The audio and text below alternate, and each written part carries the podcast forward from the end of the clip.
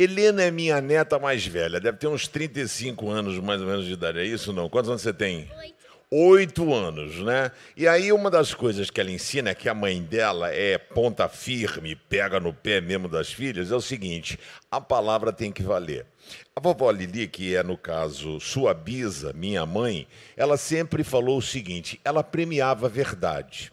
Se eu tivesse quebrado um vaso, feito alguma coisa errada, ah, ela falava assim: quem é que quebrou esse vaso? Se a gente ficasse quieto, nós três, os três irmãos apanhavam.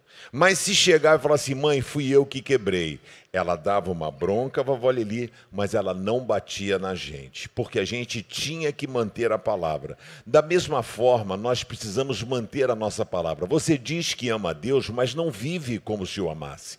Você fala que Jesus é importante para você, mas você não vive dessa forma. Por isso que em Mateus 5, verso 33 diz: "Vocês ouviram o que foi dito aos seus antepassados: não quebre a sua promessa, mas cumpra o que você jurou ao Senhor que ia fazer. Nós devemos aprender a obedecer a Deus, assim como Helena, em tudo obedece a mãe dela.